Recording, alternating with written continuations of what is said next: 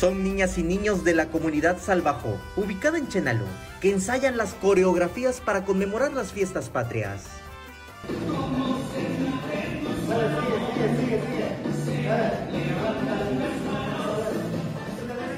Es la escuela primaria Valentín Gómez Farías, donde la niñez Oxil, entre sus clases, toman un momento para ser parte de los eventos de la comunidad durante la noche del 15 para conmemorar el grito y el 16 de septiembre, en la mañana, para el desfile por el inicio de la Guerra de Independencia. Estamos ensayando unos números para el 15 de septiembre y el 16.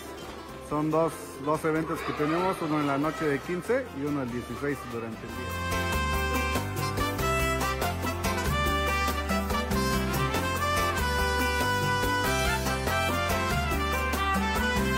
El docente explicó que la escuela primaria es preponderante en la participación social de Salvajó y por ello todos los años forman parte de los actos conmemorativos. Eh, más que nada para celebrar los, este, las fiestas patrias, entonces la comunidad nos pide nuestra participación para que venga a divertirse, para conmemorar todas las fiestas patrias.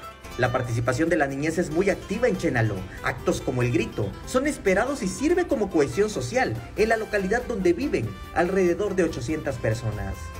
Nosotros celebramos junto con toda la comunidad, con la gente, con señores, con autoridades y alumnos. Samuel Revueltas, Alerta Chiapas.